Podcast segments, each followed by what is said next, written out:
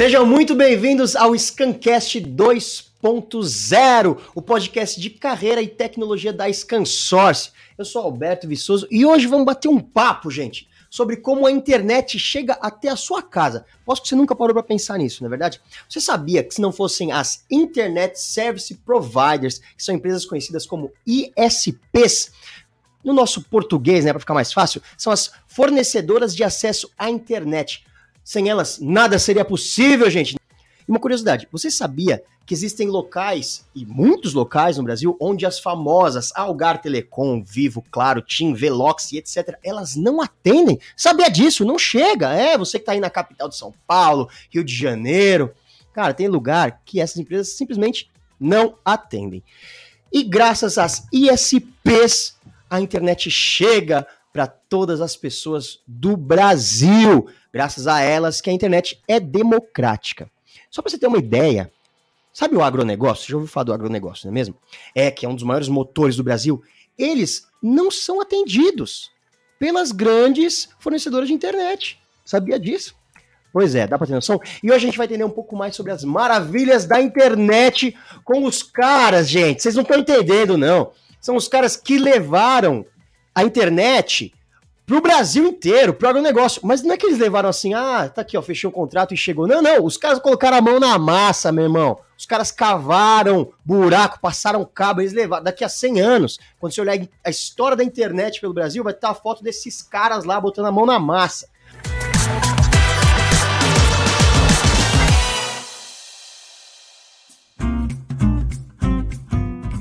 Bom, deixa eu apresentar eles aqui, mas antes disso, um momento patrocinadores. O podcast de hoje ele é oferecido pela Cisco. Temos aqui conosco ele, o Jackson, que é CEO da Nortnet. Seja muito bem-vindo, Jackson.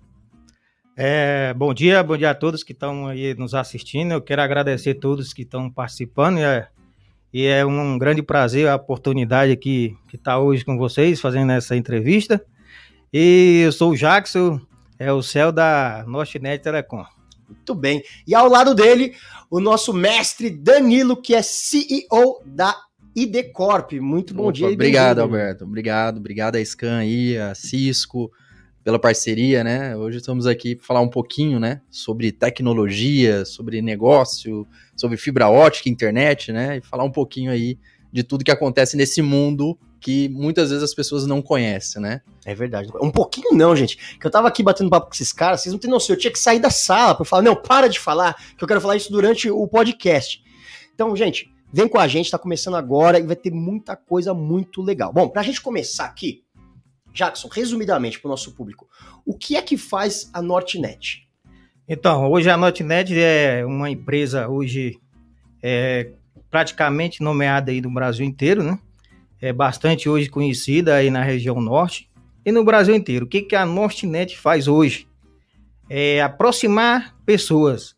Hoje a Nortnet aí tem um backbone aí no, no norte, interligando três estados, né? E a Nortnet hoje, ela comunica o quê? A gente comunica muitas pessoas do agronegócio, né? Hoje a gente tem prazer, porque a Nortnet hoje começou, a Nortnet começou com o nome de internet rural. Então, uhum. a gente fez questão de ter esse nome ainda de fantasia, né? O nome é Nortnet Telecom e a fantasia é internet rural. Então, a Nortnet, ela leva a conexão aonde as operadoras não chegam. Então, ali na praticamente é a, uma das primeiras a levar uma conexão de alta velocidade, né?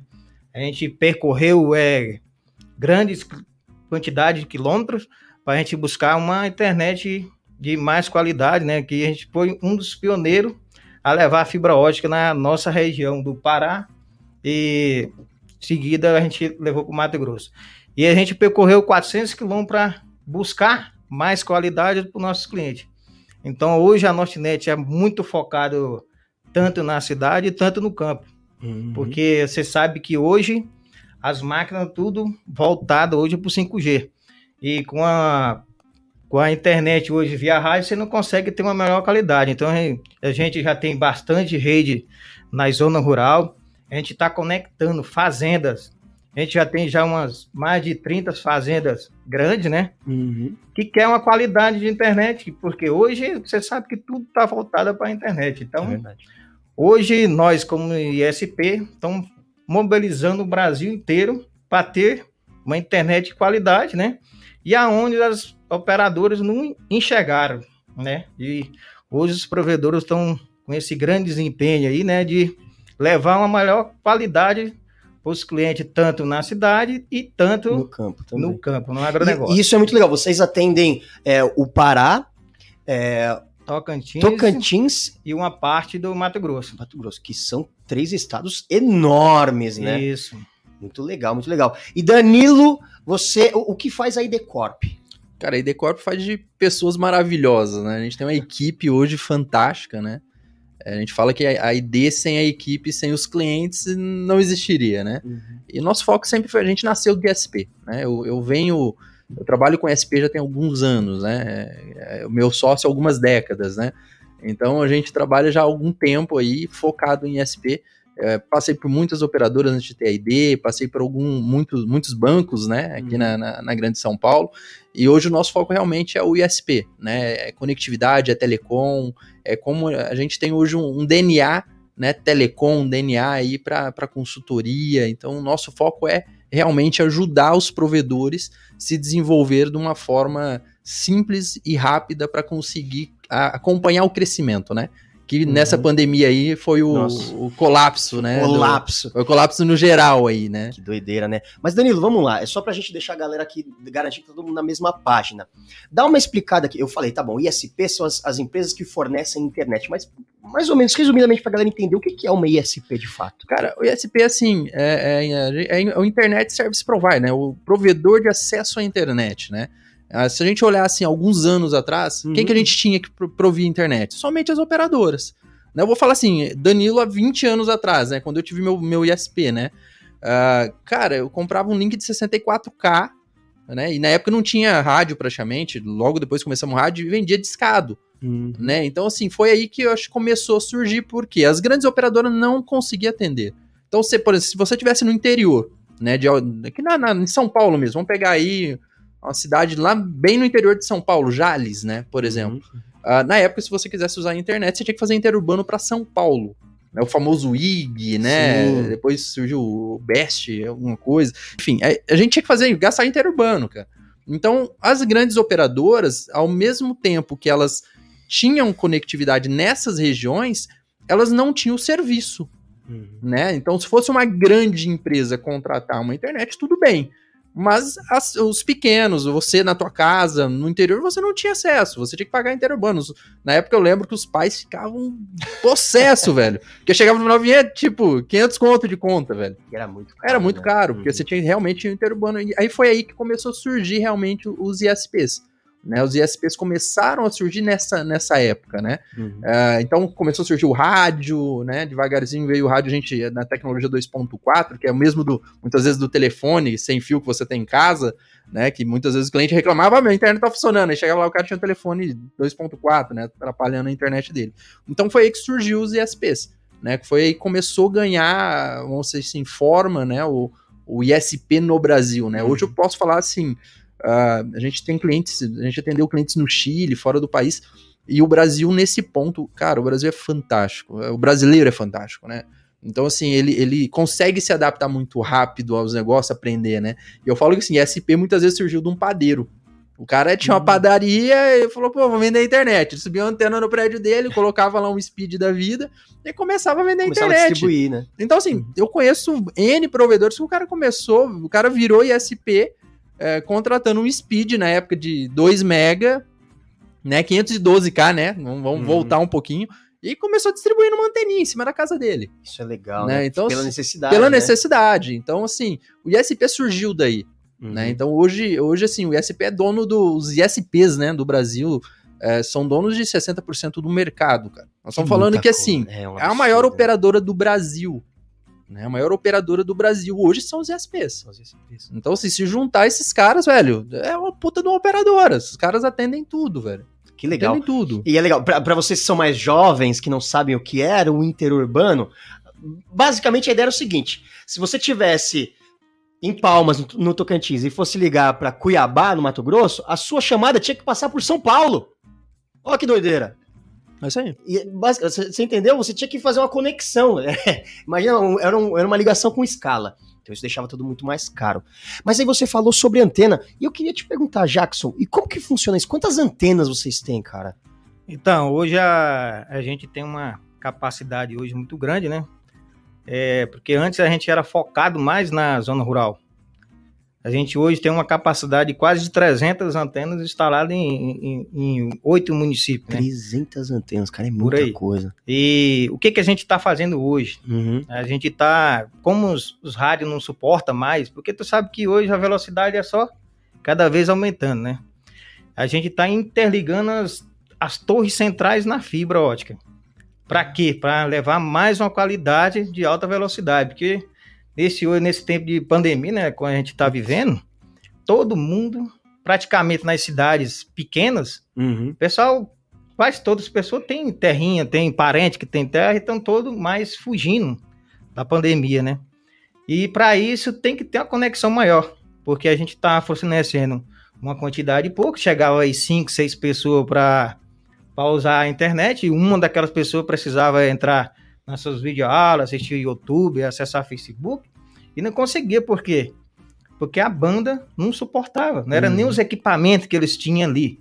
É, não suportava a capacidade, porque você tinha 5 megas, você não consegue hoje, você Tava tendo 5 megas hoje uhum. na, na zona rural, você não consegue fazer nada. Um, um celular hoje consome 5 megas, depende do que ele está vendo na internet, depende do que ele está fazendo. E hoje a Notnet está investindo bem né, né, na infraestrutura para levar uma qualidade melhor para os seus clientes. Isso é legal que você comentou. Então vocês têm mais de 300 antenas e agora vocês estão passando cabos entre elas. Então só para entender, porque às vezes a gente, a gente fala assim e fica meio distante da nossa compreensão na cabeça. Mas vocês tinham antenas, pensa numa antena. 300 antenas enormes, legal? Não é aquela anteninha de bombril que você põe na sua televisão, não. Uma antena grande.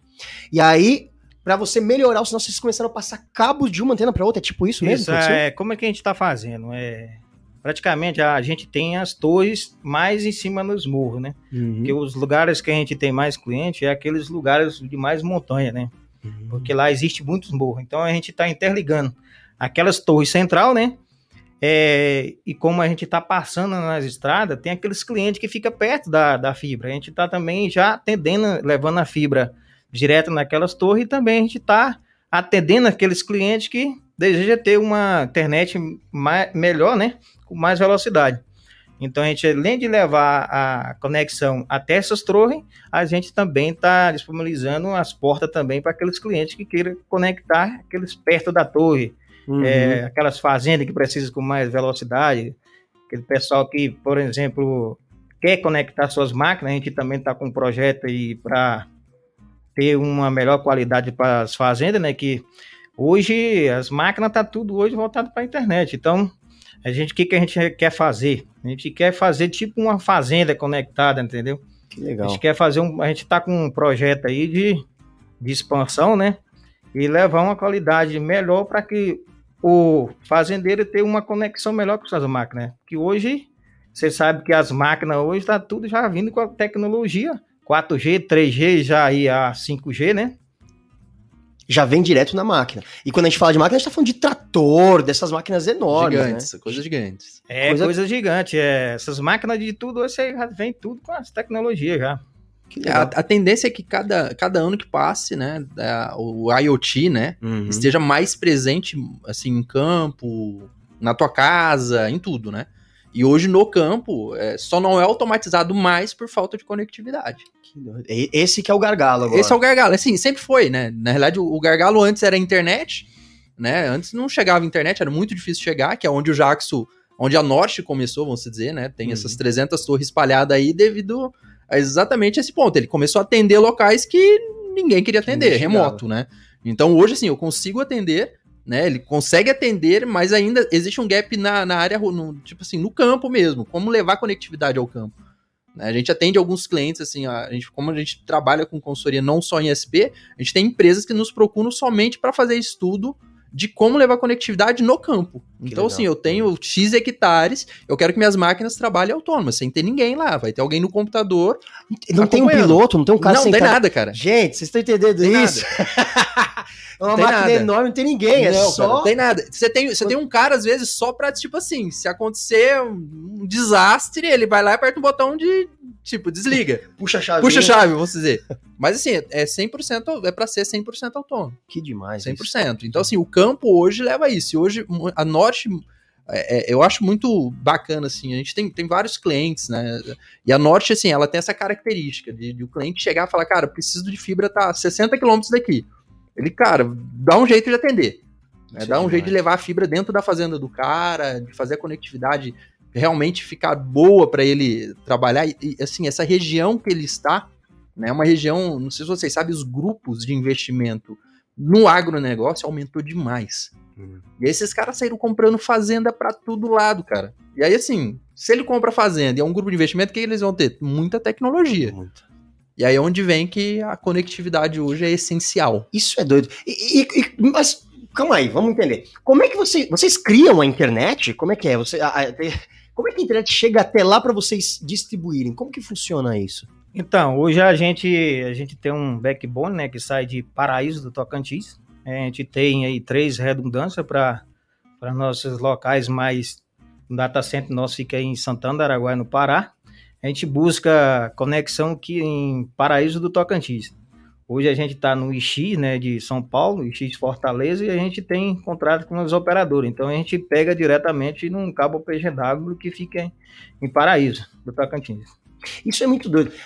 Isso aqui, olha só, você que tá aí no Tocantins, você que tá no Pará, você que tá no Mato Grosso, esse aqui é o cara que tá levando internet para você. Se você tem internet, esse, esse, tá vendo essa pessoa aqui, ó?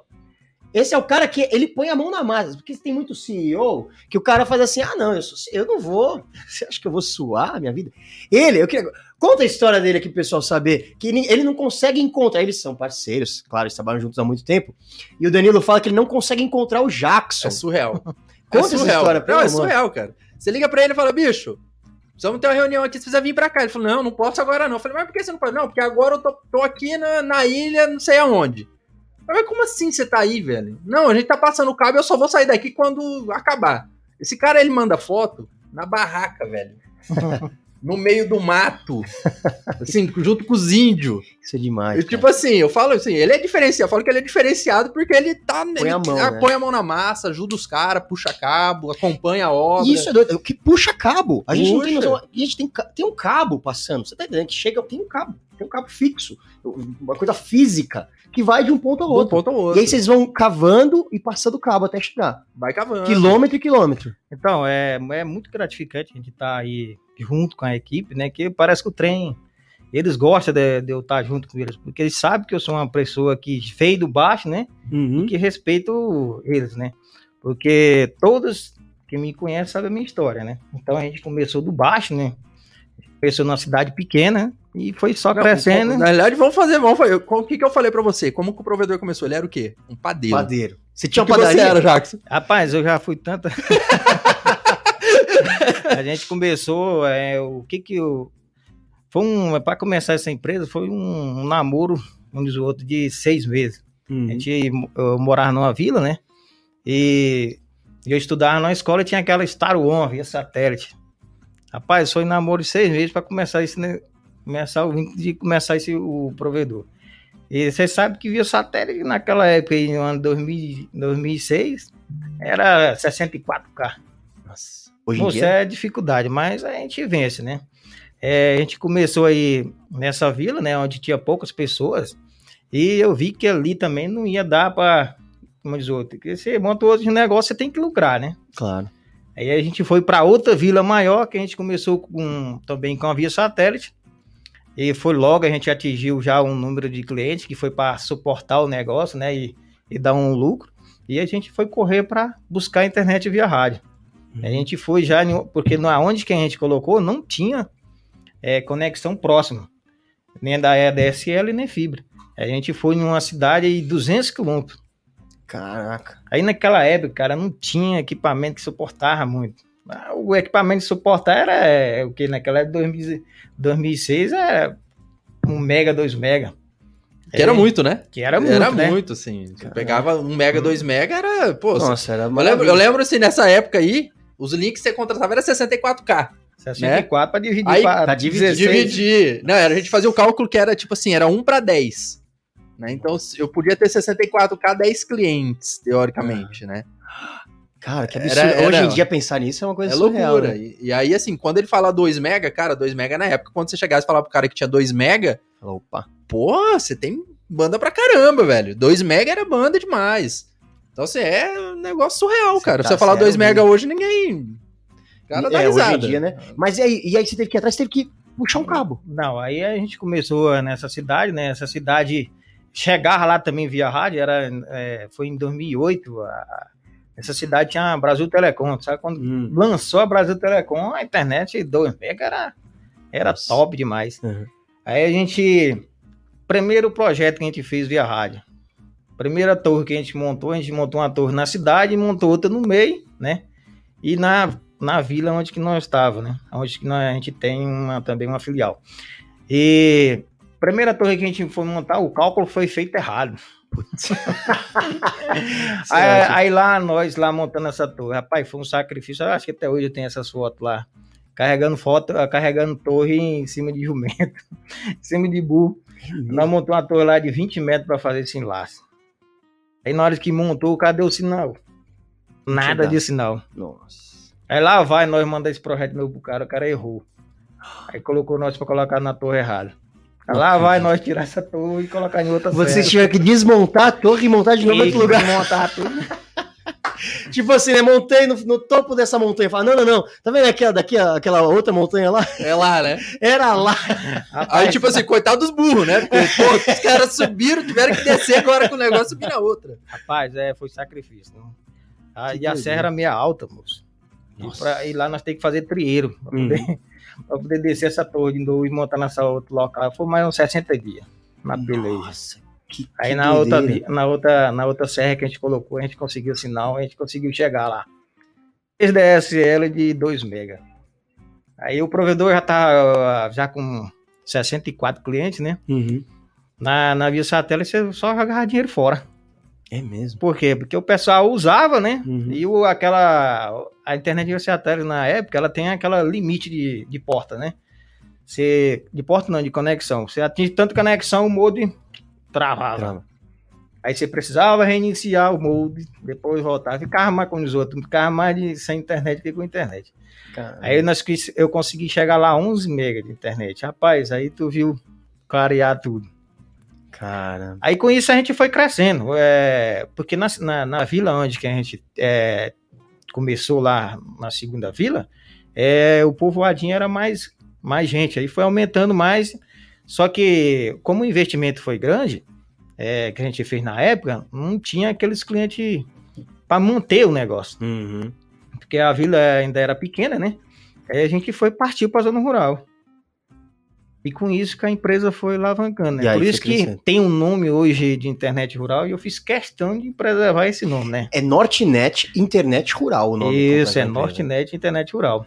Tem muitas, tem muitas pessoas que quando a gente chega na cidade, na cidade até confunde, né? Ah, Pensando que é só internet rural. Mas não, a gente mantém o nome porque quando a gente começou, o nome era internet rural. Que demais, que história legal, Jackson. Quando vocês vão passar cabo? Isso eu acho, pra mim, isso é uma coisa muito legal. Que, gente, tem que passar um cabo. Vocês estão entendendo? E não é um cabo pequeno. São quilômetros e quilômetros de cabo. Como é que faz? Você desvia das casas? Você desvia do- dos, das fazendas? Passa no meio da fazenda? Cava a rodovia? Como é que faz isso, cara? Então, é, depende do projeto, né? Se for interligar a cidade, né? Se for interligar o aéreo, o subterrâneo, a gente, primeiro a gente faz um projeto. Se for, é, se for, por exemplo, aéreo, a gente vai solicitar o projeto na concessionária, né? Se for em rodovia, a gente vai solicitar o departamento das rodovias, né? Agora, se for, por exemplo, para as fazendas, aí dentro da fazenda você não, quase não praticamente não precisa de projeto. Por quê? Porque a área já é da fazenda, né? Entendi. Ah, que nem lá a gente tem muito projeto, como que funciona? A gente leva na, na rede de companhia, na rede de companhia, dentro da fazenda, a gente coloca subterrâneo. Por quê? Porque as redes das fazendas são baixas. E se colocar nas redes das fazendas, como as colhedeiras, máquinas, tratores são altos, acaba rompendo o cabo. Ah, Aí o que, que a gente faz? A gente coloca no- na, na, na, na rede da rede para a fazenda, para dentro da fazenda a gente vai subterrâneo. E a gente tem as máquinas tudo próprio para fazer esse trabalho. que legal, gente, que legal. A Núbia Maciel, ela disse o seguinte: Jackson, um exemplo de superação, top demais sua história de vida e luta. Demais, não é, Núbia? Também tô achando aqui. Denilma Silva, Casa de Tábua é uma região de Santa Maria das Barrés, no Pará, e é exatamente um exemplo disso. Não pega sinal telefônico e a Nortnet levou comunicação. Tá vendo, gente? Aqui a gente fala e a gente prova no mesmo mo- momento, assim, na mesma hora, para não deixar dúvida. Gente, e qual que é a situação do mercado de SPs atualmente? Cara, Todos os lugares do Brasil estão cobertos? Como que funciona por isso? incrível que pareça, não. Cara, É a, gente mesmo? tem, a, gente tem, a gente tem muita procura de, de empresários né, que quer começar ISP hoje, né? A pessoa fala assim, cara, mas começar hoje já não tem muitos, né? Cara, tem, e ainda eu brinco, ah, até eu converso muito com o meu sócio, até com alguns parceiros de São Paulo, que eu falo que o Tocantins, Pará, é, parte do Mato Grosso, hoje Maranhão, o pessoal tá muito avançado em questão de SP. Né? Hoje você não entra numa cidade, não tem uma cidade hoje, eu acho que naquela região que você entra tem acho que um, dois provedores, no mínimo três hoje, né, Jackson? É, muito hoje, difícil. hoje no norte, cara, no norte hoje praticamente é dominado pelos SP. Sim. Porque hoje, a, antes a operadora, agora que as operadoras estão enxergando o norte. Uhum. Antes, a, antes é ISP. Porque o ISP, ele vai aonde tiver a internet, porque ele não quer estar vendendo um produto é ruim.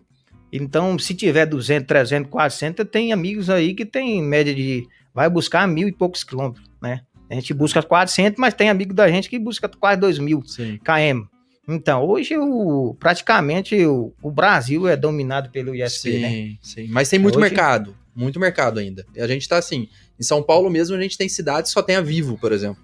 Então, isso é um papo legal. Isso a gente. Só aqui a gente poder na ferida, gente. O Scancast tá aqui pra isso. Vocês sabem que essas grandes telecoms que a gente tem Vivo, Algar, elas fazem um monopólio ali. Fa- né? não, e, e não, não é só um monopólio, não. Muitas vezes a gente pega situações delas trabalharem juntas, velho. Uhum. Então, assim, é- é, hoje as, as operadoras grandes, elas têm que dar graças a Deus pelos ISPs. Elas têm que erguer a mão pro céu e falar, cara, que bom que existe o ISP, velho. Porque se não fosse esses caras aqui, ó, Jaxo, é, é, esses provedores que surgiram né, regionais, as operadoras hoje continuaria, a gente continuaria na época da pedra, vamos dizer. É porque assim, esses caras que levam conectividade, porque as operadoras não querem ir lá onde, igual vocês mostraram as fotos aí, nesse lugar passar cabo. Não vai. Não né? vai, não quer cuidar de uma rede que, tipo, 200 km de rede num lugar que é índio, velho. Só tem Uhum. índio. Você não tem, você não tem casa, você não tem vila. Não, é índio. E aí, quer, a operadora quer cuidar? Não quer, mas a, a operadora quer que ela, que ela passa, que ela faz um contrato e cede é. É. para eles, entendeu? Isso. Então, assim, se não fosse os ISPs, as operadoras também hoje, eu vou falar pra você, estaria no nada. É, a operadora hoje quer lucro, né? Onde tem lucro, elas estão lá. Agora, onde não tem lucro, praticamente hoje o SP, ele ama o provedor. Hoje, um dono do provedor, ele ama aquela profissão. Uhum. Que nem eu mesmo, eu faço é amar a profissão que eu tenho, né? A gente, como diz outros, desbrava, né? Desbrava as áreas. Hoje, uma operadora municipal, onde ela, vamos supor, gastar milhões para levar uma conectividade para poder atender, vamos supor, 13, 14 mil pessoas, não vai levar. Vai. Não vai, né? Porque o, lucro- ela visa no lucro. Uhum. E ela visa no lucro, não é que nem o provedor. O provedor ele vai lucrar, vai ver o lucro aí há dois anos. E a, a operadora não, a operadora ela quer ver lucro rápido. Na né? hora, né? E hoje é praticamente aí é, o- a- o norte mesmo, é provedores vai aonde tiver a melhor qualidade Sim. de link, entendeu? E a média aí de vai mil, dois mil km isso aí É de boa lá. quando um não, não- não consegue, se une todo mundo e vai. Hoje o provedor, hoje os provedores de SP hoje estão todos se unindo. Sim. Que Por quê? legal. Porque o custo sai menos, né? Que, que um só. E lá hoje, hoje lá na, na, na região, todo mundo estão se unindo. Por quê? O que, que o- o que o provedor quer hoje? Quer qualidade. Porque se você se unir, se unir as suas redes, você não vai cair, o outro também não vai cair. Ou Então vamos brigar no preço e na qualidade. Que legal. Não é nem brigar no Então- preço, né, Jacques? Que essa é a briga hoje É, do mercado, hoje- né? Não vamos falar em preço, não. É, bora falar em preço não, porque... porque tu sabe que daqui pra frente que vai o ter diferencial é qualidade no produto.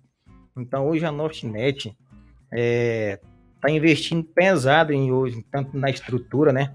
A gente, hoje a Nortnet conta com todos os servidores, né?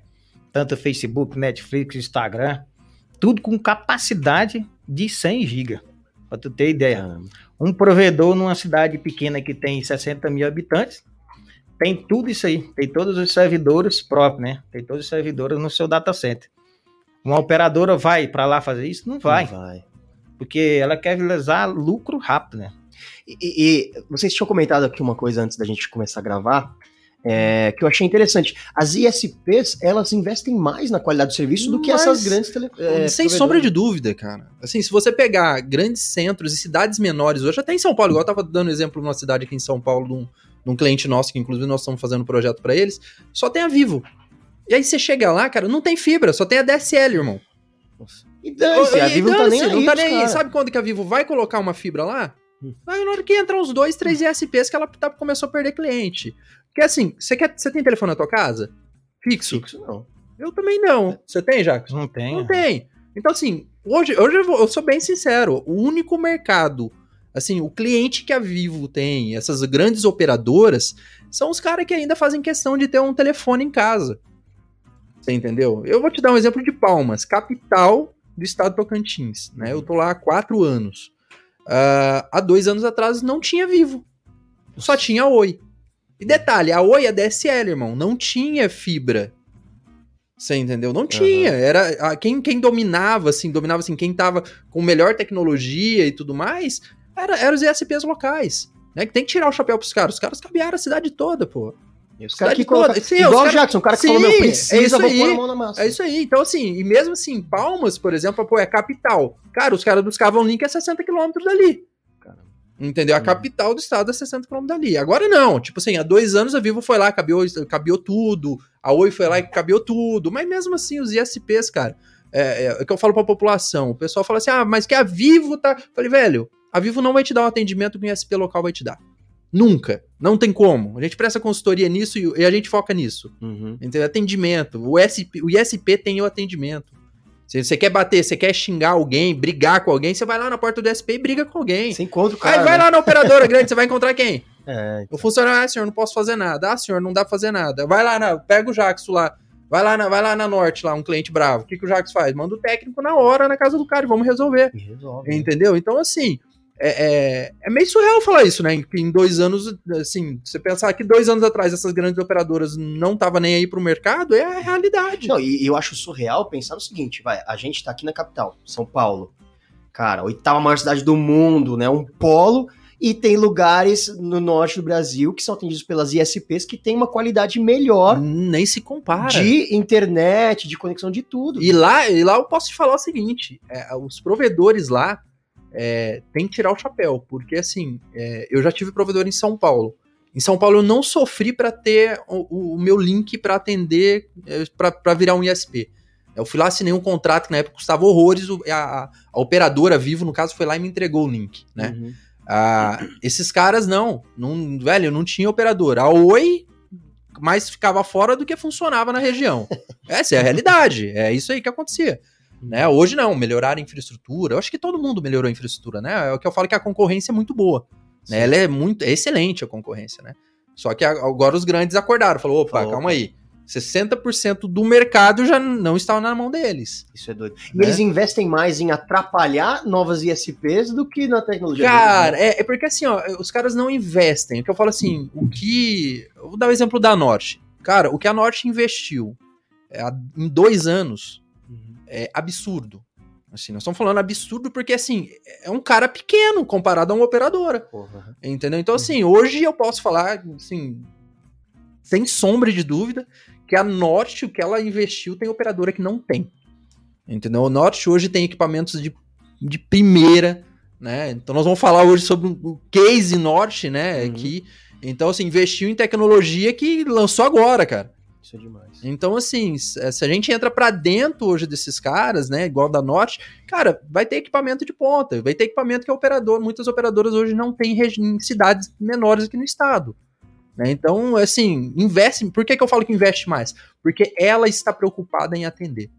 Isso é legal. isso, né? assim, a gente tem que ser bem claro. As operadoras grandes não estão preocupadas em levar qualidade É como cifra, os né? ISPs, É é dinheiro. cifra. Né? Eles não, eles, eles perdem dinheiro, muitas vezes, assim, fica. Demora dois anos para pagar o investimento, né? Mas eles investem para ter, para Pra ter ter um realmente uma qualidade, exatamente. Deixa eu ver aqui que tem mais mensagens. Seatiel Feitosa. Jackson, você pretende. Isso é muito legal. Eu já vou, eu já vou, vou, vou parar agora porque eu quero perguntar isso aqui no final. Então, é o IK. Diz o seguinte: qual tem sido a maior dificuldade para a implementação de novas redes? Burocracia, estrutura, qual que é a maior dificuldade? É, então, a gente, praticamente todo projeto tem aquela dificuldade, né? Tanto como projeto, como terreno, né? É, vai depender de cada projeto. Se, por exemplo, a gente teve um passo aí, a gente tem um projeto que foi o primeiro provedor autorizado no Brasil. Então, a gente teve um projeto aí, esse projeto que a gente ainda está finalizando, né? É um projeto muito grande. É um projeto que vai ah, ter uma ampliação mesmo gigante.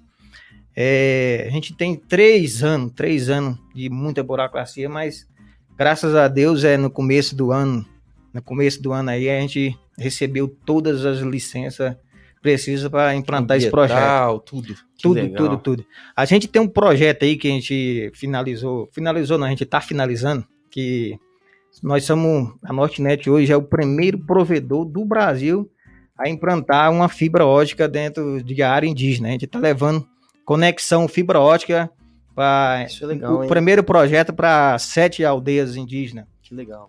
E a gente tem três anos na batalha, a gente conseguiu né, as licenças agora, e a gente praticamente está quase com o projeto aí 85% terminado já.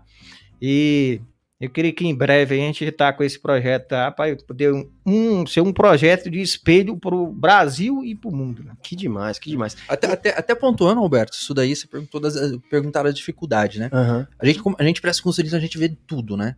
E tipo assim, a- infelizmente os nossos governantes, em vez deles facilitarem né, a Verdade. vida do empresário, né? Do, do provedor e tudo mais, muitas vezes ele quer dificultar. Então, tipo assim, Aí é de lascar, né, gente? é assim, em vez de criar leis que facilite, Aham. não, eles criam, eles criam Empecilhos. empecilhos. Uhum. E aí, pra ajudar os estados, em vez de ajudar, porque esse cara vai pagar imposto local, Uhum. né? Esse cara vai pagar imposto local, ele vai contratar gente, vai ter funcionário, né? O funcionário vai gastar na cidade. Não, ele cria, ele pega leis que muitas vezes já foi derrubado pelo Supremo, por- pela Justiça, e ele quer cobrar. Você entendeu? Então, tipo assim, vou dar um exemplo básico. A gente tem, tem casos até do, do, do, do- Jaxo, de outros clientes, a gente aprovar a rede do cara e o cara tem que pagar 400 mil por ano pra deixar colocar o cabo no, bar da terra. A gente mesmo tá com um processo desse, a gente tá, agora vai brigar na justiça, uma área aí de 75 quilômetros de rede, pagar 400 e, 440 mil. Aí quer dizer, É sem lógica, sem lógica. aí, aí deixa eu te falar. Quer ver uma coisa básica? Pega Uhum. os provedores. É que, é que é complicado, é, é negócio, né? Que Sim. a gente fala. Mas se juntasse os provedores e falasse assim, ó, nós vamos ficar 24 horas, todo mundo desligado. Vixe. O que, que você acha que aconteceria na- no Brasil? Re- Uma revolução. né? Caos, né? O caos. Aí quer dizer. 60% do Brasil é atendido. 60%. Então, tipo assim, igual nessa pandemia, você tem ideia de quanto que aumentou a internet? Você tem uma base? Nossa, a menor ideia. Cara, nós tivemos um aumento de 30% no consumo. Caramba. Aí você imagina o seguinte, quem que estava preparado para atender isso? A Ninguém, operadora Ninguém. não tá, ninguém a tá, operadora, cara, pedia 90 dias para entregar mais banda. 90 dias. Você tem noção de pedir 90 dias? Isso é um absurdo, né? Você entendeu? Não tinha, não, não assim, acabou o equipamento no mercado, sumiu. Que doido. Sumiu o equipamento, subiu. Assim, aconteceu em vários setores. Mas assim, no setor de telecom foi muito, foi muito forte isso. Uhum. Porque é o seguinte, foi essencial, velho. E se ficasse sem internet ali? Como é que faz? Como, ia fun- como que ia funcionar? Tem cidade. Não, e é saúde. Saúde. Não, disso. é, é isso que eu tô falando. Tem cidade que o Jackson atende que não, tem, não tinha telefone até um mês atrás, dois meses atrás. Uhum. Não tinha nada. E se esse cara ficar sem internet lá? E aí? Como é que faz? Como que faz? Tava isolado, né? Tava Entendeu? isolado. então, mano. assim, é- é, precisa da ajuda, cara, dos governantes pra tentar. Tem que pensar, tem que pensar, eles têm tem que pensar um pouco ser- na e tem- galera, né? tem que pô? vir de cima, velho. Porque assim, se não fosse esses caras, se não fosse os SPs, cara, ia ter muito local isolado ainda. Imagina. Muito local isolado. Gente abandonada. Abandonado. Então, assim, não faz sentido. Eu tô usando solo, velho. O solo é de quem? Você entendeu? O solo é de quem? O solo é nosso. Né? O que é federal é nosso. Quer dizer, eu já pago imposto, eu já pago o meu IPTU, IPVA, é, ICMS. Mas nós pagamos muito imposto para nego que, querer criar esse tipo de situação. Aí sabe o que, que, que acontece? Muitos provedores deixam, deixam de, fazer de fazer por conta dessas burocracia. Você entendeu? O nego acha que é só a gente ir lá, esses caras ir lá, erguer um cabo no poste e colocar, não é. Esse cara, antes de colocar um poste, antes, antes de colocar um cabo no poste, teve que pagar um engenheiro, teve que fazer um projeto, teve que ir no, no, no, na empresa de energia protocolar. A empresa de energia vai me cobrar isso aqui por mês, tá? Não é de graça, é. não, é por mês.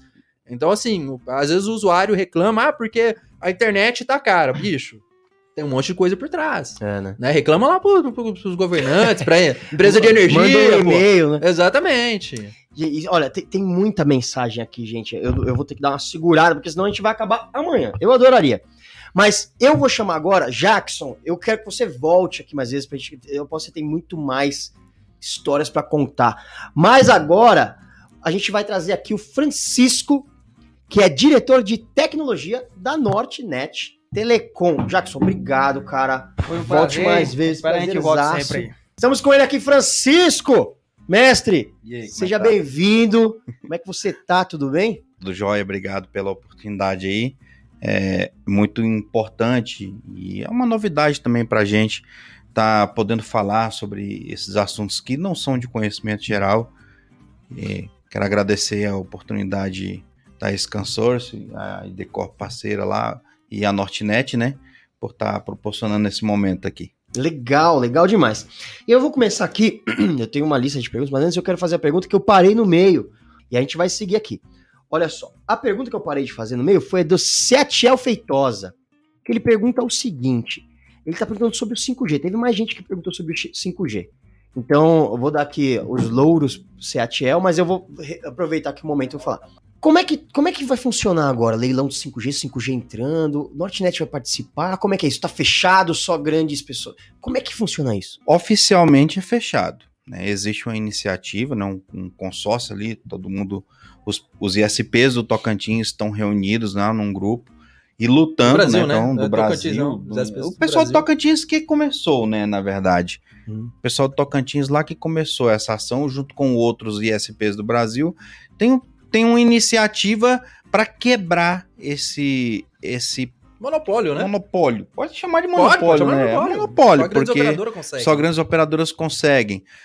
Para trazer a oportunidade aos ISPs de trabalhar com 5G, porque oficialmente o ISP não vai poder trabalhar com 5G. Que doideira, cara. E, e quem, quem, quem opera 60% do mercado tá, não é pode. ISP. Vocês estão vendo o que acontece, gente? E se isso acontecer, vai limitar o ISP a ser um terceiro no meio do processo, onde ele vai, se quiser ter usufruir do lucro que é que essa tecnologia vai trazer para o mercado, ele vai ter que fazer locação de infraestrutura. Sim. A famosa, como é que eles chamam? É, é redes abertas, não, né? É... Tem um outro não, termo. Tem, outro, tem um outro termo. Tem um termozinho lá, né?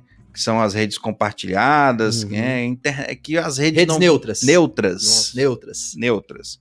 Então o ISP está ficando de canto. Eu, eu, na, minha, na minha análise, eu, eu creio que é por esse motivo. É para que essa infraestrutura gigante que os ISPs têm hoje, né, a Norte e outros ISPs pelo Brasil afora, que fazem estruturas para atender regiões que antes eram tratadas com descaso, né? Uhum tratadas com descaso porque existem pessoas que geram renda para o país, né, o fomento de agronegócio e tudo, e essas pessoas não tinham acesso à tecnologia. Pega a cidade de 50 mil habitantes que as pessoas não podiam assistir Netflix em 2019. Agora. Sim. Agora. A gente chegou em cidades que em 2019 eles não conseguiam assistir Netflix. Que doideira. Porque... E, e, até uma, uma questão, né, né, Alberto? É, o 5G, isso é um ponto, assim, falando da tecnologia, ele não é possível implementar se não tiver a cidade toda cabeada. Ah. Porque diferente do 3G e 4G, que você coloca em alguns locais uma torre com as células né, de distribuição, é, o 5G não é diferente, mas a, a distância entre uma célula e outra é muito curta. Hum, então você precisa de mais antena. de- não, você precisa de Mas rede cabo, espalhada, porque tudo, o né? cara, sim, o 5G, ele vai, o cara vai instalar a antena dele no poste. Ah, Porque é um rádio. É um rádio. É um rádio, como do, da- imagine o rádio da tua casa, velho. E tem uma regra do rádio que ela é como se fosse um- uma lei de física, sabe? uhum. Quanto mais banda, quanto mais throughput eu preciso passar, menor alcance. Vocês veem isso no 5.8 lá da Sim. casa de vocês, Wi-Fi 5. Você vê o Wi-Fi 5, hum, pega mais perto, Uhum. não tem menor alcance. Falar, ah, botei o Wi-Fi 5G na minha casa, mas me ferrei, tive que colocar 5 router. Você teve que colocar 5 router para ter a mesma cobertura que você tinha com dois. Isso. Por quê? Você tem mais disponibilidade de banda, tem menos alcance. Isso é regra, isso não Que muda. legal. Tá entendendo isso? Sua internet mais lenta, mas mais alcance. Mais rápida, menos alcance. Ó, vamos lá, aprendendo física com os caras aqui. E diz uma coisa: como é que é possível crescer esse mercado para as ISPs que já estão aí, né? É, atender mais e melhor? Como, como que faz? Cara, investir, né? Investir. Investir. Primeiro ponto, investir. É, essa é uma briga, né, no atualizado, mercado, né? Tem Até o- o- isso é o que eu falei aquela no início, até com, com, com o Jackson aqui, né? É, é um problema que a gente não teve na Norte, Uhum. né? Mas a gente tem outros clientes, mas a gente precisa ficar sempre provando para ele que esse investimento vai ter o retorno, Sim. né? Hoje, hoje assim, a tua briga, a briga do, do ISP, muitas vezes não é com o ISP vizinho, Uhum. né? Tá lá na tua cidade, teu concorrente. É com as, as grandes, velho. Então, assim, a grande que não está, ela vai chegar onde você está. E quando ela chegar, ela vai chegar com equipamento de ponta. Sim. Então é melhor você investir hoje, né? E, e, e- E a gente tá falando de novas tecnologias. novas né? tecnologias. E assim, não, mas assim, o, o ISP nós temos duas, acho que são dois lados, né? É, igual eu falei pra você, a parte de consultoria nossa a gente acaba vendo tudo. Mas quando a gente fala de, de, de ISP, o ISP ele ainda tem um problema é, básico, cara. Ele não olha muitas vezes o ISP dele como uma empresa que ele tem que estruturar Uhum. né? Ele tem que montar processos, ele tem que olhar custo, ele tem que focar nisso, Uhum. né? Não é só vou comprar só equipamento. Cara, pode comprar equipamento que for. Se você não tiver organiz... a parte organizacional pronta, né? Você vai crescer desorganizado e lá na frente vai ficar muito caro e você vai perder muito cliente até você organizar. Até mesmo Então, uma melhoria tem que ser planejada. tem que ser planejada. Tem que escalar ela para você não implementar da noite pro dia. Sim, hoje na Norte, por exemplo, a gente compra o equipamento, não chegou o equipamento agora, eu vou colocar amanhã cedo. Sim. Muitas vezes então, nós já conversamos antes o que vai fazer, o que, que vai ter, como que vai ser, Planejamento. planejamento, vai fazer só de madrugada. Dividir em áreas. Entendeu? né? É, hoje não dá pra você pegar uma atividade e falar, vou parar meu provedor Uma duas horas da tarde e vou trocar um inteira, equipamento. né? Não, existe uma logística. O Francisco muitas vezes viaja para lá para onde está o data center para fazer a implementação de uma nova tecnologia, um novo equipamento. Uhum. Então os provedores hoje têm que entender que ele tem que investir os dois lados, né? Ele tem que investir em pessoas, ele tem que investir na parte interna, né? na- da empresa ter um bom RP, ter números, mas ele não pode se esquecer que a tecnologia aqui, ó, não pode parar, Sim. né? Que é o que é, é assim, esse é o é o que a operadora não faz, cara. Ela faz em grandes centros.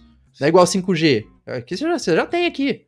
Né? Já tá funcionando, já tá em teste aqui, né? Brasília, nós passamos, tá em teste. É, e o 5G é, existe também muito mito em cima dele, né? Sim. Que acho que ah, é porque agora com 5G eu vou ter altíssima conexão o tempo inteiro.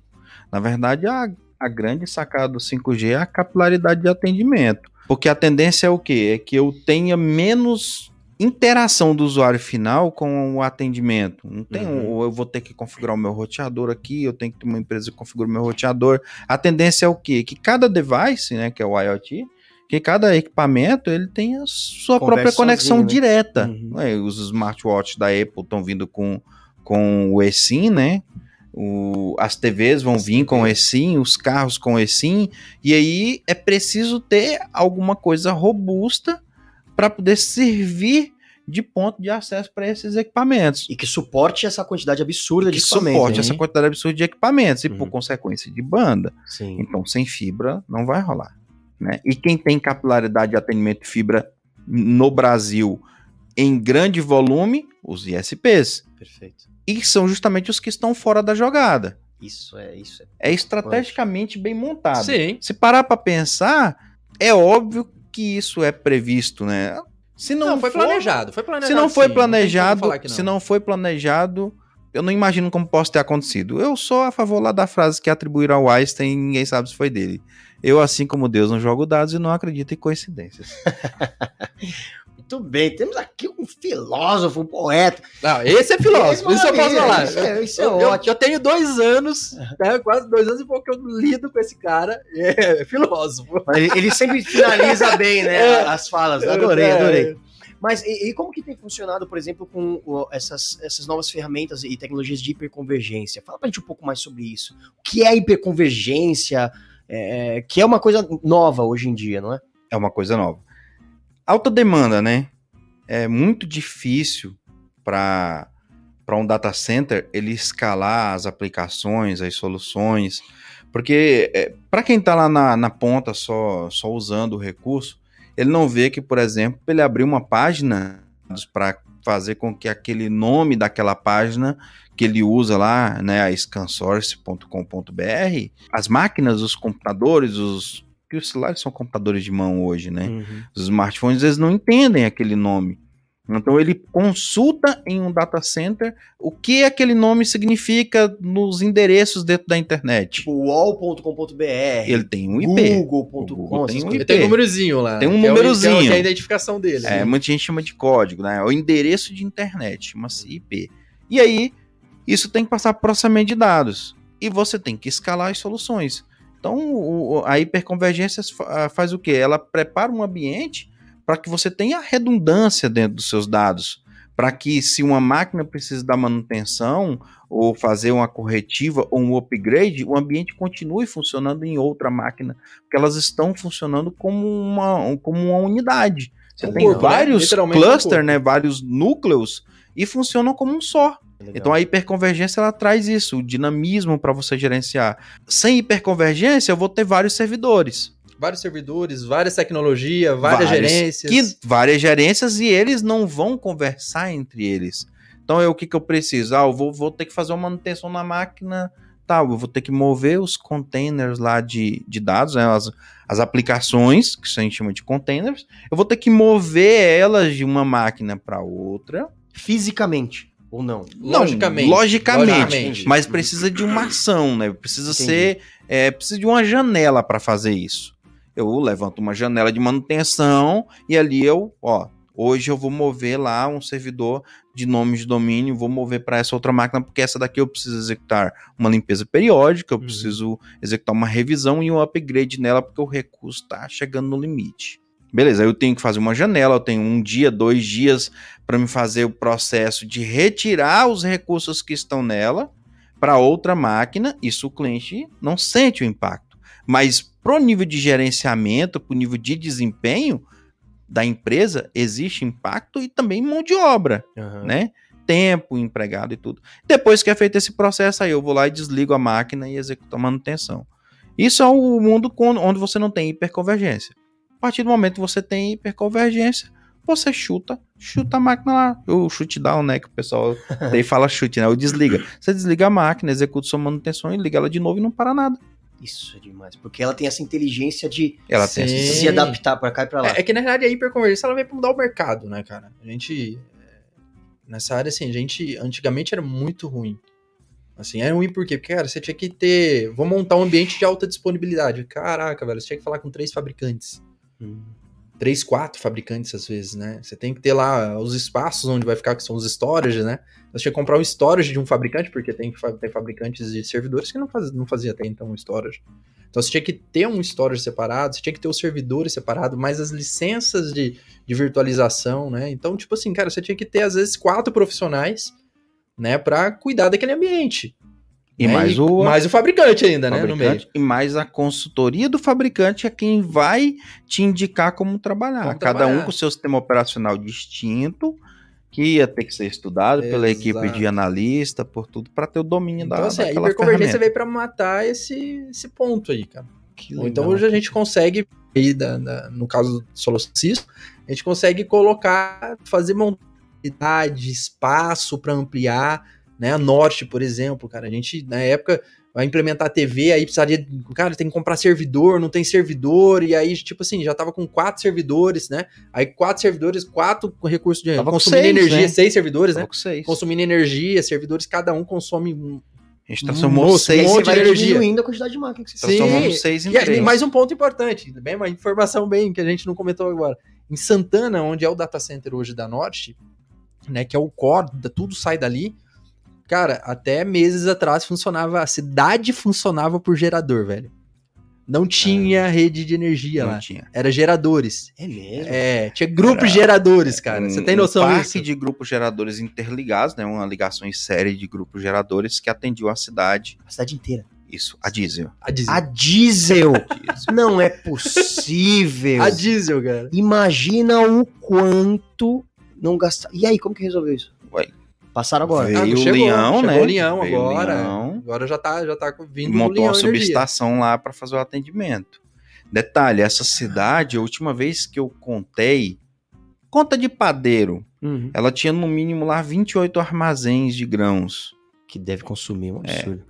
Uma, duas empresas que eu conheço lá na região, uma tem um confinamento para 15 mil cabeças de gado e outra tem um confinamento de 10 mil, se não me engano, dentro do município. E, as- e era tudo isso atendido a energia A diesel. a diesel. Cara, eu eu não consigo. Eu consigo mensurar a quantidade de diesel. Ah, cara, É absurdo. é absurdo. É absurdo. É absurdo. Eu, eu não conhecia, tá? Eu, Pra chegar na quando eu cidade- fui visitar eles, que esse aqui virou pra mim e falou: Ei, a energia é esses geradores aí. Eu falei: Não, velho, você tá de sacanagem. não, é, a cidade é movida a gerador. Eu falei: Não, você tá falando sério? Não, a cidade, eu falei: Cara, eu, é surreal. Surreal, Surreal. um negócio desse. Detalhe, a cidade, o, o- a divisa com, com Tocantins, né? Então não tem ponte para passar o Rio Araguaia. É balsa. É balsa. Tinha uma linha de balsa que é- ela, em um horário exclusivo, era reservada para os caminhões do diesel. Tinha que fechar pra isso. Todo dia. Todo, Todo dia. dia. Todo Cara, dia. Qual que é o nome da cidade? Santana do Araguaia. Santana do Araguaia. Então aí você imagina, né? Aí, aí onde junta tudo, né? Ah, seis servidores, né? Não tinha como ampliar, consumindo energia. Aí veio a hiperconvergência. Três servidores, a gente colocou tudo que tinha, com espaço para aumentar agora para onde for. É tipo você, você absurdo. pegar, você pega um campo de futebol de, de máquinas e, e- e transforma numa mesa. Isso aí. É, é uma E essa- sacada interessante que legal. pelo seguinte: às vezes você tem uma máquina ali e você tem, vamos lá, você tem lá 10 core de processamento a 3 GHz. Só que aí naquela máquina, por condicionamento, planejamento, você Uhum. vai usar 5 core, beleza? Aí você tem uma outra máquina do lado e você tem menos core, mas aí você precisa ter mais aplicações nela por algum motivo. Digamos que por acesso ao storage ser mais rápido né, hipoteticamente falando. E aí você precisa de mais clock de processamento. Você não consegue dimensionar esse recurso para o outro lado. Na hiperconvergência, todo o clock de processamento que eu tenho de todos os Tá clusters no pool só. tá num pool só.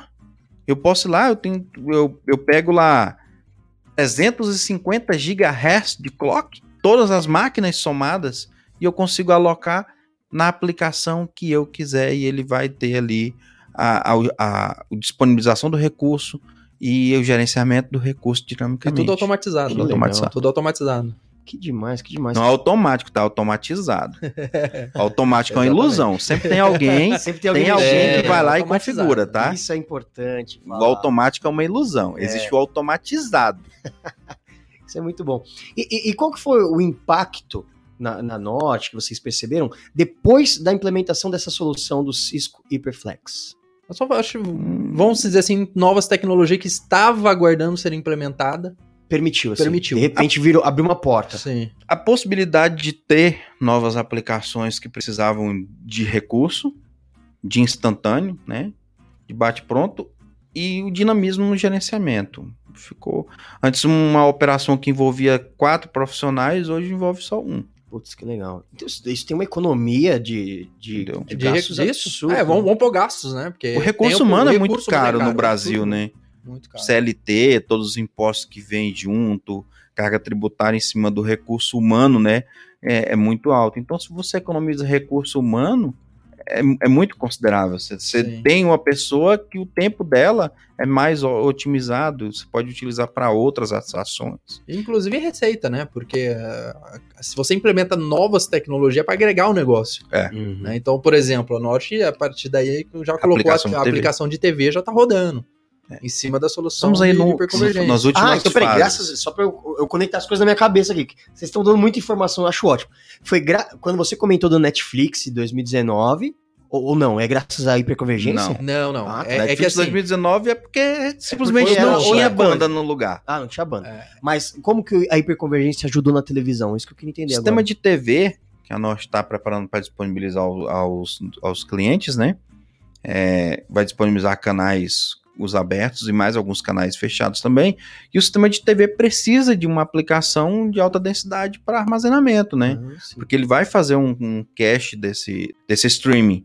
E isso precisaria de uma máquina de alta disponibilidade e a gente conseguiu isso com a hiperconvergência. Graças à hiperconvergência. Sim. Que e também é um legal. volume muito grande de É, banda e que vai só ser. isso, né? Tem a passado, disponibilidade das, das aplicações É. internas de autenticação de cliente, passa por lá. Tudo isso mudou. Hoje tudo isso, assim, hoje você tem uma alta disponibilidade mesmo, assim, né? Por mais, por exemplo, as aplicações da na RP, sistema de autenticação, É, tem sistema de gestão. tá lá, tem uma, tem uma alta disponibilidade, tem, mas mesmo assim replica em outro local também, para se caso der problema. Então, assim, né, não dá para garantir Até a nada segurança 100%, dos dados, né? sim, Também melhorou. Mas a gente vai sempre melhorando. Vai ser a melhorando, e aí, igual a segurança de dados, hoje, cara, hoje é muito diferente do que era antes, né? Hoje você tem que, você tem que se adaptar, inclusive, às leis do Brasil, né, que é, foram Ele já aprovando aí. proporciona a gente se, se adaptar à LGPD e a LGPD. polêmica LGPD.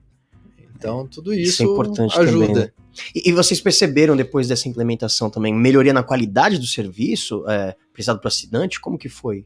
A qualidade de, de resposta das aplicações que ficam dentro do data center da Norte melhorou.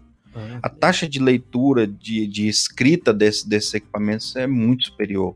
que legal. Então, antes, você, coisas de milésimos de segundo, mas que Faz dá muita diferença. diferença, né? na qualidade da navegação, né? Para resolução de páginas, principalmente, né? Não, e hoje quando a gente pensa no universo de games, né? Que a Sim, galera sim. jogando em- na dúvida. internet, cara, milésimo de segundo muda absolutamente tudo. Muda tudo. E é um mercado bilionário que tá surgindo no mundo inteiro, né? É, e a briga nossa do dia a dia, né? É a briga do dia a dia. É mesmo? É? É, Não, é, surreal. É, É, assim, o, jo- o jogador. O cara tá jogando não- lá e e ele viu que subiu lá o tempo, até no jogo dele, ele liga lá, fala, cara, subiu. aí esse aqui me liga, bicho, precisa resolver, subiu. Meu, E o, o João tá jogando videogame lá e tá bravo que demorou. É, Ele liga pra vocês. Sim, então assim, é normal, Isso é ótimo, é, cara. é padrão, né, hoje. Mas aí O eu. tamanho que hoje a Norte tá, é- vai acontecer. Pô, imagina, Vai acontecer. né, cara? Vocês estão no dia a dia, né? Isso. Com a mão na massa. E a tecnologia mudou muito, ela ficou muito familiar. Vocês já pararam para pensar que a maioria dos jovens não sabe como um motor de um carro funciona? É Não sabe? Sabe que é uma pipa, né? Não, se, se o motor do carro der, der- der um, der um BO lá, vamos dar um problema, o cara abre o capô e não sabe nem o que olhar. Não Ele só abre para ver se não tá pegando fogo, tá? Ou por hábito. Ele abre e fala, é, o, mo- o motor tá aqui. Isso, A internet hoje tá desse jeito. Entendeu? A minha filha tem 10 anos, ela, ela não entende por que a internet deixa de funcionar quando ela para. Ô filha, o cabo for lá, o cabo bateu um caminhão no poste e arrancou o poste e o cabo cortou. Enquanto o pessoal não for lá e emendar o cabo, não vai voltar. Não, pai, mas e aí? Eu não tô usando internet no cabo, eu tô usando no, No Wi-Fi. Wi-Fi.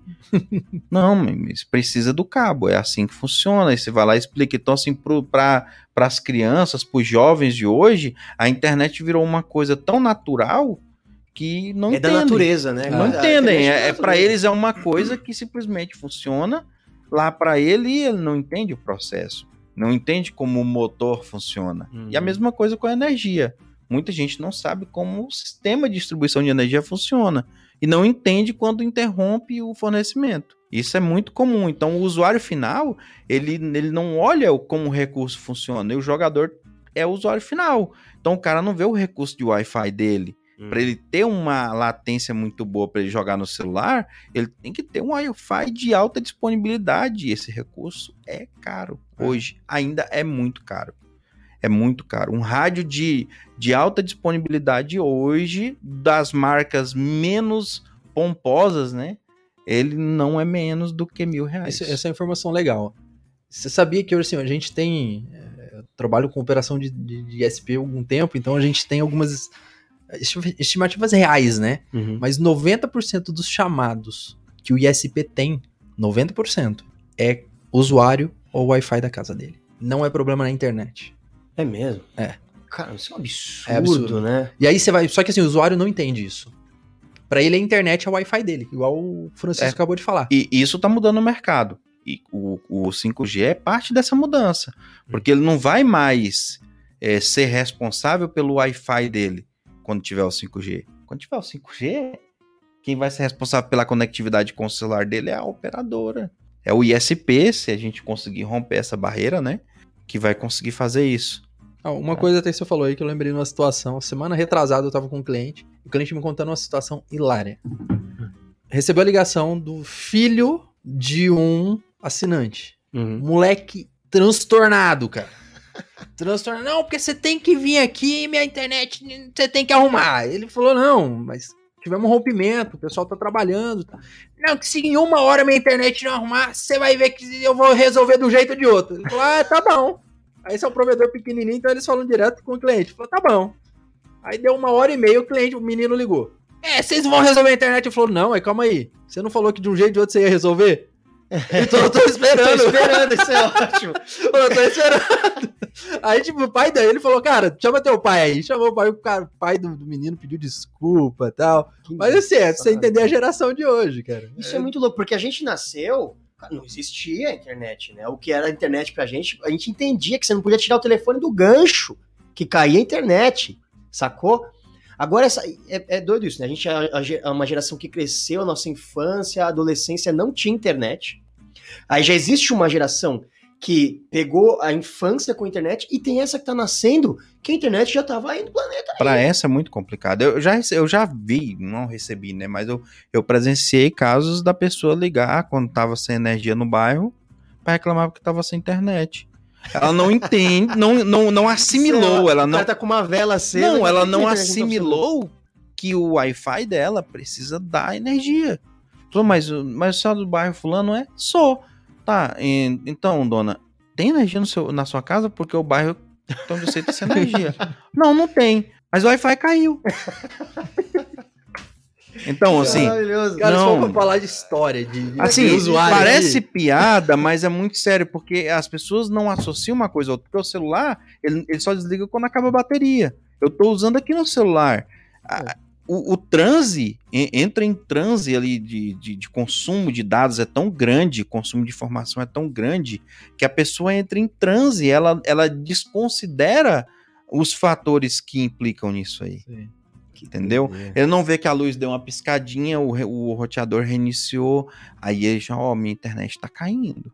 Não, Você você ouve de tudo. na casa Não, dela. fala, Não, "Pô, esses dias, O para." cara, o cara foi instalar, instalou, instalou a internet do- do- da cliente e tal, nesse cliente nosso.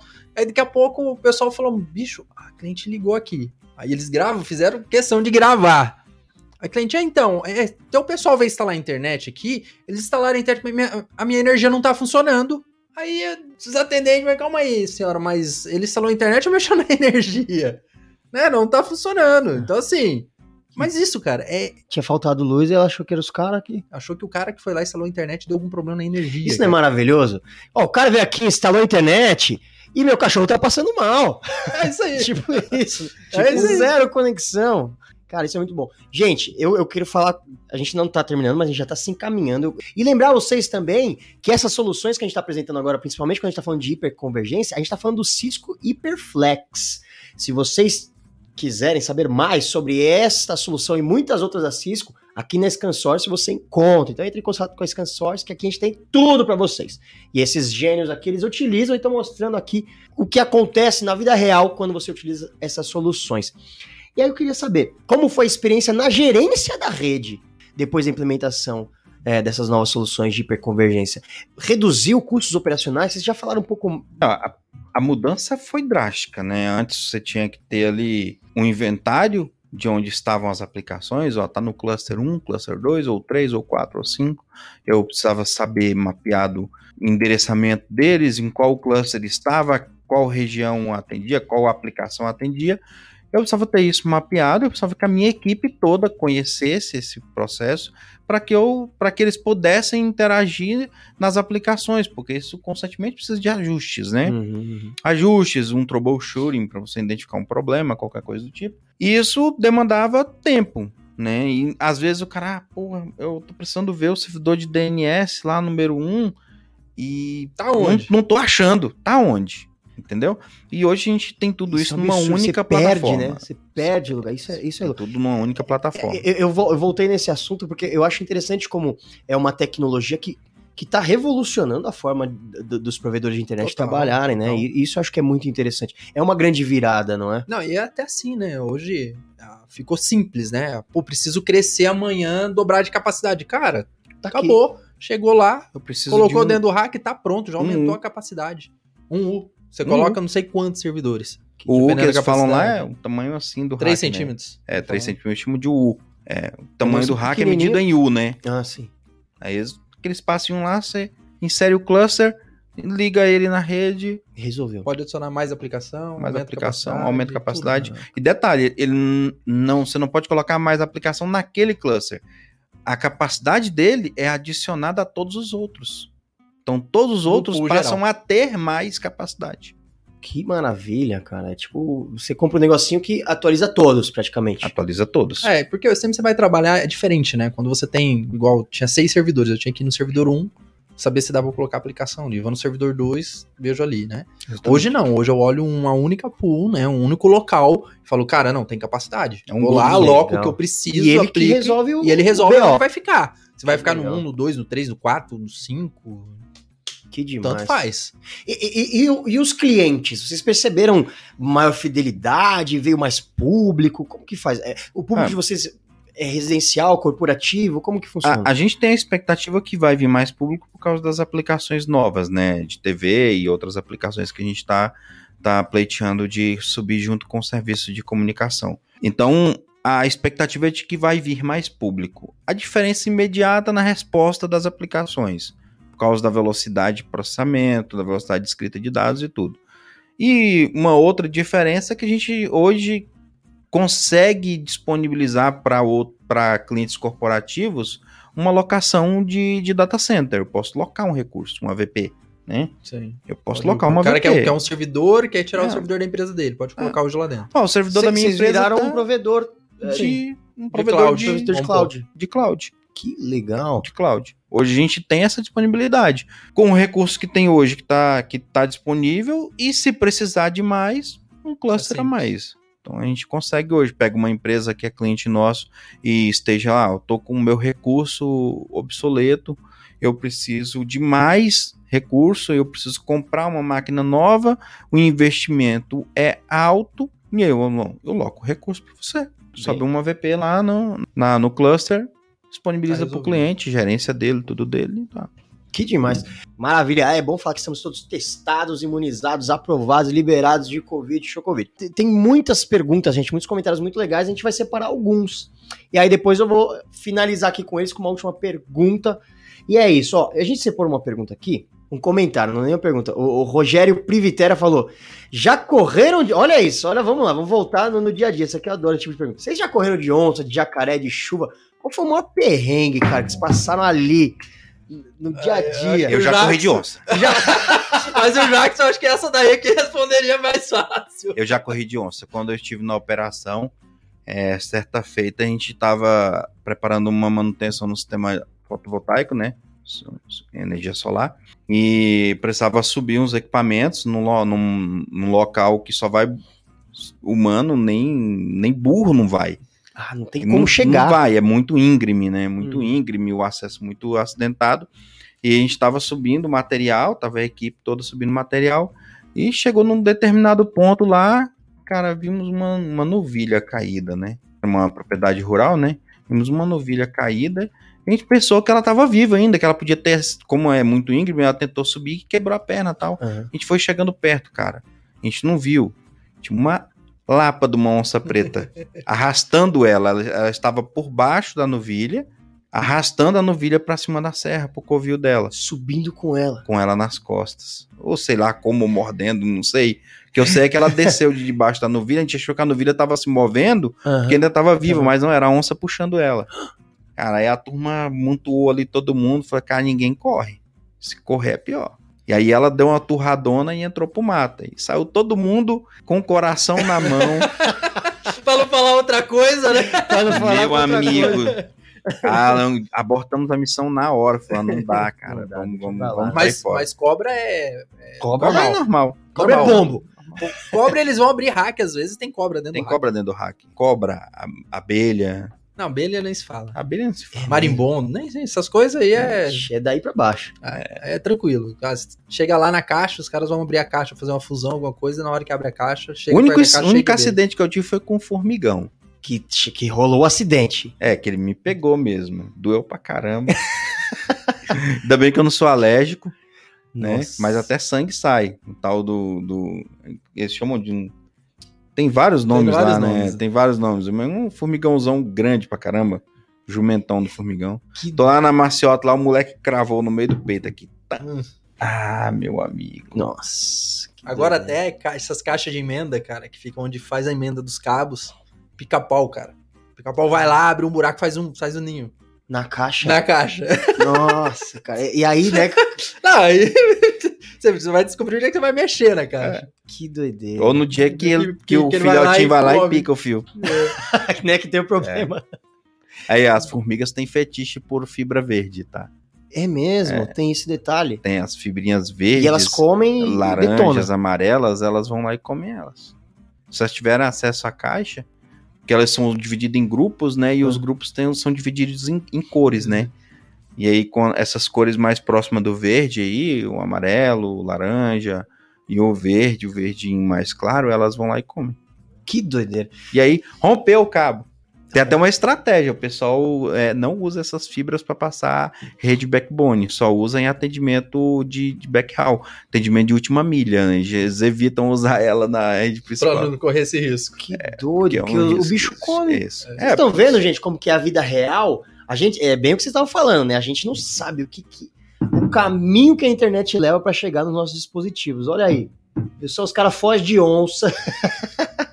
é atacado por Maribondo. formiga, maribondo, gente. Isso é maravilhoso. A gente tem que marcar uma volta só pra vocês contarem casos. Os causos. os causos, dia dia. como diz, Os né? causos. Os causos. Não, vai ser muito importante. Gente, agora só pra gente finalizar, eu queria saber o que que vocês enxergam pro futuro desse mercado. Cara, É quase filosófica também Não, essa pergunta, é, né? é muito filosófica, mas assim, é, eu tenho três anos que eu, que eu venho falando que esse mercado agora, e principalmente daqui para cinco anos, ele vai ter uma convergência muito grande, né? Por que grande? Porque ah, já começou os provedores menores se juntarem, né? Então vão criar, vão começar a criar provedores maiores com os locais, né? Porque estão se juntando para ganhar Hum, força Consorciados, né? consorciados, vamos se dizer. Então, é um mercado que daqui para cinco anos aí, três, cinco anos aí, vai acontecer muita coisa, né? Já tá chegando, chegando já chegou grandes grupos já, né? Para fazer aquisição, né? A gente teve a, a própria a Wirelink do, do, de Fortaleza, que é um- uma grande operadora lá, acabou de ser comprado também pela IB Fibras. Então, já tem alguns exemplos acontecendo de empresas que cresceram e chegaram no ponto agora e foram vendidas, né? Uhum. E, e os provedores menores, eles começaram a enxergar que eles, eles têm que parar essa briga entre eles e se unirem para a coisa acontecer. Então, assim, a- a- cada dia mais tá abrindo a cabeça deles. Eu acho que a tendência é isso acontecer mais, né? É eles virarem uma, uma grande operadora naquela região, naquela, naquele, naquele Onde espaço, elas- né? Onde eles estão. Ah, e assim por diante. Então você pega igual a Norte, cara. A Norte hoje tem mais de 5 mil quilômetros de, de backbone. Não estamos nem falando de, de cidades, né? Cidades tem 36 cidades que eles atendem. Né? Aí além deles, se você pegar na região, tem outros que tem aí mais 10, 15, mais 20. Então, é, esse mercado ele vai ter essa. Ele vai começar essa mudança, né? Aí, além do- dos provedores ter essa questão de profissionalismo, né? Começou Uhum. a abrir o olho para isso, né? Então tá olhando já para isso de se profissionalizar mais, de, de se- virar, virar realmente uma, uma operadora com equipamentos bons, né? Que legal. né, com estrutura. Onde você pega hoje, por exemplo, a Norte. A Norte já tem uma identidade visual legal, então as cidades tá ficando tudo igualzinho às lojas, então já tá É. começando a pegar cara de operadora, Que legal. né? Já, já, já chegou nesse ponto. Então esse mercado né? está estruturando. Então assim, esse mercado ele, começou a se movimentar agora numa forma mais rápida. Ele surgiu por Né? força de necessidade, né? Necessidade, sim. é, altíssima, ofe- altíssima demanda e pouquíssima oferta. Isso trouxe pessoas que eram padeiros, trouxe pessoas que eram de ramos nada a ver, para serem empresários do ramo e, e, e manter os profissionais lá dentro com o investimento deles. E com esse crescimento que o Danilo falou, que eu também vejo que vai acontecer, esse tipo de oportunidade vai deixar de existir, vai ficar um mercado mais profissional. Hum. Então, o que vai acontecer é isso: as oportunidades do, do, dos aventureiros, dos iniciantes. Então, o desbravamento ele já está acabando. Tá acabando. Né, e vai começar a estruturar e formar Sim. outras empresas. E as empresas menores que não verem isso com bons olhos, elas vão ser engolidas. Infelizmente, o mercado ele é assim, né? E, e assim, isso é muito bom para todos os lados, né? Porque hoje, por exemplo, a ID, cara, a gente tem uma falta de profissional no mercado absurda. Né? Então hoje a gente forma os profissionais, a Norte também forma hoje interno. Então falta profissional. É muito difícil Cara, encontrar um profissional. E, e não acha no profissional ramo de, no ramo. No ramo de redes, né? No ramo de, de redes. Vamos falar ISP. Não, mas assim, eu acho que pode cara... virar, né, Chico? Porque é, é, um, é um mundo à parte. É, é um mundo à parte. Mas assim, você pega analista de sistema, você pega pessoas com pós-graduação. Nunca conversei ninguém com doutorado, né? Porque eu acho também, eu acho que o cara com doutorado já não vai. Mas pega pessoas da área de TI, como em geral, às vezes até o cara que é formado numa área de redes ou pós-graduado numa área de redes, e ele não tem um domínio na, dos protocolos que rodam nesse ambiente. É muito complexo e, e não tem gente no mercado. E, uhum. as, e os cursos não preparam pessoas para isso. Uhum. Então, mesmo que você tenha o caso, você exija que a pessoa tenha uma formação acadêmica, né? Se você exigir isso da pessoa, a pessoa tem uma formação acadêmica, mas ela não é especialista naquele ponto. Sim. Ela vai ter que ser formada do zero. Só para você ter noção da ideia, da ideia de crescimento, a ideia nós abrimos a ideia tem dois anos, né? A gente hoje está num ambiente, a gente começou num co-work, estamos num ambiente de 68 metros, né? Que já ficou pequeno, já tem um ano e meio. Estamos indo agora para um espaço de 1.680 metros. Caramba, que legal. Então, assim, existe um mercado muito bom hoje, né? mas existe a falta de profissional absurda. Então hoje é muito mais fácil eu contratar gente que conhece alguma coisinha e ensinar esse cara do que vir do mercado porque não vem. Não vem. E assim, Olha a oportunidade aí, hein, gente? Você que tá não, tá procurando aí, ó. Manda currículo pra esses caras aqui, ó. Viu? Não, e outra coisa. Põe uma assim, live já sai Tocantins não é só de índio, não, porque eu tive que ouvir isso de algumas pessoas que a gente entrevistou de São Paulo, cara. É, a gente, é. assim, cara, a porta está aberta. Quem quiser mudar, quer conhecer. Cara, tá lá. Então o pessoal, quando fala que tem que mudar, conhecer uma região nova, tem essa, ah, porque eu vou para um lugar, cara, tem estrutura. É, então, Palmas é demais, só, é demais, né? é demais, fantástico. Demais, eu, por exemplo, não troco incrível. Palmas por São Paulo nunca mais. não volto para cá nunca Paulista mais. traidor, isso aí, viu, pessoal? É. gente, legal demais. A gente tá aqui com esses caras geniais que são os salvadores da pátria da internet. Eu queria que a gente continuasse falando aqui horas e horas, mas enfim, né? Que é bom, tem que acabar também. Danilo, Francisco, Jackson, caras, obrigado, obrigado pela presença de vocês, obrigado por esse bate-papo. As portas estão abertas para que vocês voltem mais vezes. Quero agradecer muito vocês. Obrigado, Danilo. Obrigado, Jackson. Nós agradecemos aí a oportunidade. Francisco, deixa aí seus últimos agradecimentos, né? Dá um tchauzinho pro público aí é, e a gente vai é, encerrando. Não, eu tenho que agradecer, principalmente preciso agradecer minha equipe, né? Eu tenho uma equipe hoje por trás que que nos apoiam nisso, né? Pra gente estar tá aqui hoje tem uma equipe apoiando a gente, né? O Francisco também. Nosso time é, e... é, é, incrível, o comprometimento do pessoal absurdo. de TI é absurdo. É, uma, é um ramo que demanda de muito tempo, porque você tem que executar as tarefas e você tem que estudar e você tem que ter uma vida Sim. também. É, e, e, muitas vezes, assim, a, é. é. uma coisa que a, muitas vezes as pessoas não analisam, né? Mas na área de telecom, muitos pais de família deixam suas famílias em casa, às vezes, para trabalhar de madrugada, tá numa atividade tipo 24 horas e assim Sim. por diante. Então, assim, o nosso agradecimento também a todos. Às vezes é preciso tá passar 48 horas sem dormir e, e o time. Time norte, cara, é extremamente comprometido com tudo que vai executar.